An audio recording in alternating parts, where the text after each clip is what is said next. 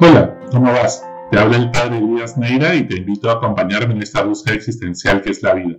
¿Siempre rezas para sentirte tranquilo o para cambiar realmente tu vida?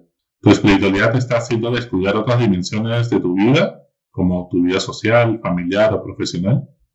¿Para todo lo que te pasa tienes una solución espiritual? ¿Una respuesta espiritual? ¿Tu espiritualidad te está ayudando a crecer, a madurar como persona y experimentar bienestar? ¿O te conflictúa contigo mismo y con los demás? Una señora, unas semanas atrás, después de misa, me insistía en que no tenga miedo de dar la comunión en la mano, porque si Jesucristo está en la Eucaristía, nadie se va a contagiar, pues Él nos va a proteger. Me cuestionaba, a ver, explíqueme, ¿por qué es que no da la comunión en la boca? ¿Por qué tiene miedo?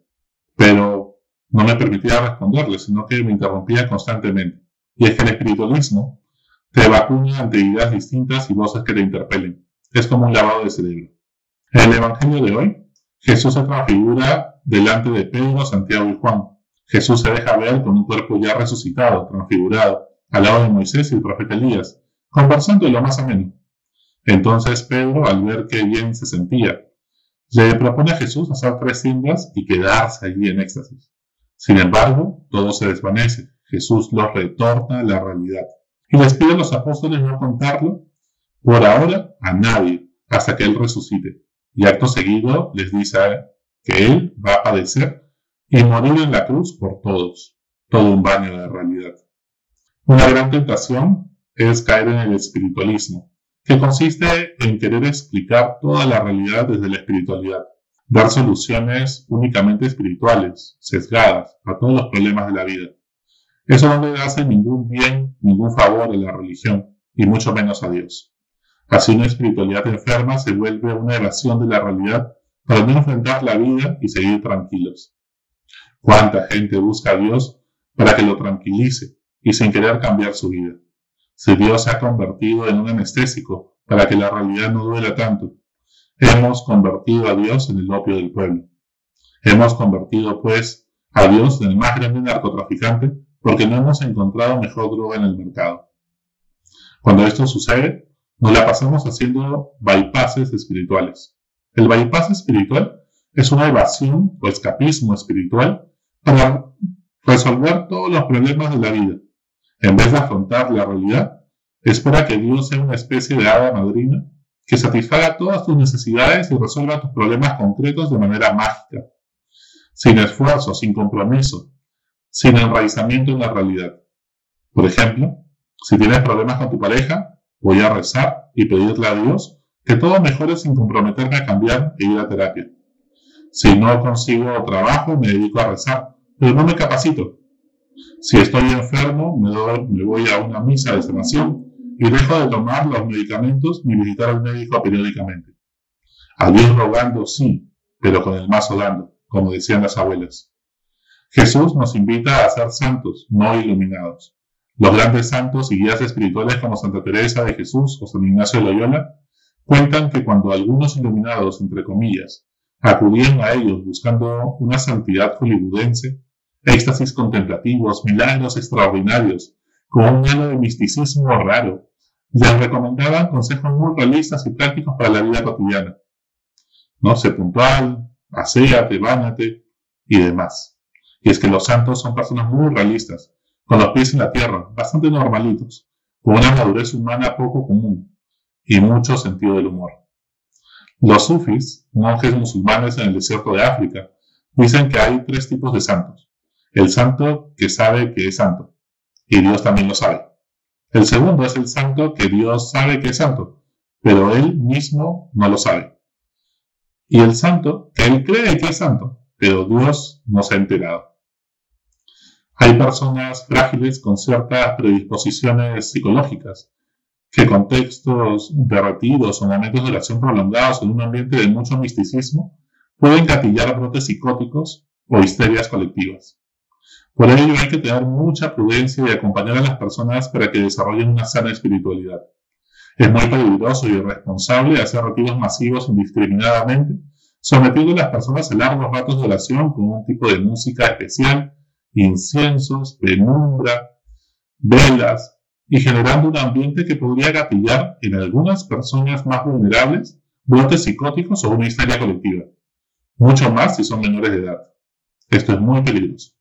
Aquí te dejo algunas pautas para discernir y tener una sana espiritualidad que te ayude a crecer integralmente e imitar a Jesús sin caer en el espiritualismo. Primero, una sana espiritualidad te ayuda a afrontar la realidad, no evadirla. No es un escapismo. ¿Paras tú en la parroquia para no estar en casa? ¿Paras en una comunidad que te ayuda a perseverar o un movimiento? Y sin embargo, pues tu coherencia de vida en tu casa, en tus notas, en la universidad o en el colegio, pues dejan mucho que desear. Que Dios te dé la fuerza para solucionar tus problemas en casa primero. Segundo, la oración y meditación a veces te dará paz y otras veces te inquietará el corazón, exigiéndote que perdones, que cambies tus hábitos, que te comprometas con los más necesitados. ¿Y tú? ¿Oras para convertirte y cambiar tu vida o solo para sentirte más tranquilo? No confundamos paz con tranquilidad. Tercero, a Jesús muchos lo buscan solo por los milagros que hacía. No obstante, para Jesús los milagros estaban al servicio de su mensaje. El espiritualismo vive de eventos extraordinarios, milagros, reflectores, fuegos artificiales. No se soporta la cotidianidad ni que Dios hable a través de las cosas sencillas de la vida. Jesús se ha quedado con nosotros en la Eucaristía, que es un poco de pan y agua. Y allí en ese pan es que se ha quedado Jesús, harina y, agua. Y nos escandaliza tanto que le ponemos reflectores, fuegos artificiales o oro, etc. ¿Y tú buscas los milagros del Señor o al Señor de los milagros? En cuarto lugar, una sana espiritualidad nos mueve a adecuar nuestros planes a los de Dios. El narcisista espiritual busca imponer su subjetividad a la realidad. Su cuento donde él es la víctima que se desahoga con Dios y el héroe a la vez, un santo mártir. Jamás se deja interpelar por otras versiones de la historia de los demás. Hace su propio canon de versículos de la Biblia que le den la razón, despreciando otros pasajes del Evangelio y de la Biblia que lo interpelen. La humildad es andar en la verdad, como decía Santa Teresa de Ávila, y los santos son muy realistas y humildes. Tú cuando oras, buscas la verdad y ser coherente con ella, con el mensaje de Jesús. ¿O buscas adecuar a Dios a tus caprichos y necesidades? ¿Le pides ayuda a Dios para cumplir tus proyectos o te pones al servicio del proyecto de Dios? En quinto lugar, una sana espiritualidad toma en cuenta la razón y el sentido común, el cuidado de nuestra salud integral, la voluntad para esforzarse, la inteligencia emocional y en general una perspectiva integral del ser humano y escuchando también a los demás, ¿Tu espiritualidad te ayuda a madurar en todos los aspectos de tu vida o realmente prima la subjetividad? Si no, en vez de rezar tanto, haz un poco de deporte, lee, estudia, anda a fiestas, dedícala a tu familia y esfuérzate en tu trabajo. Por ahí se comienza.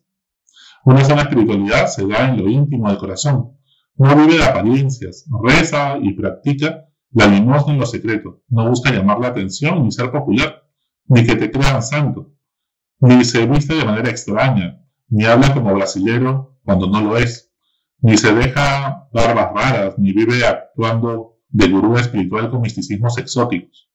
No vive hablando a, a todo el mundo de sus experiencias extraordinarias ni de sus dones y carismas, milagros y exorcismos por doquier.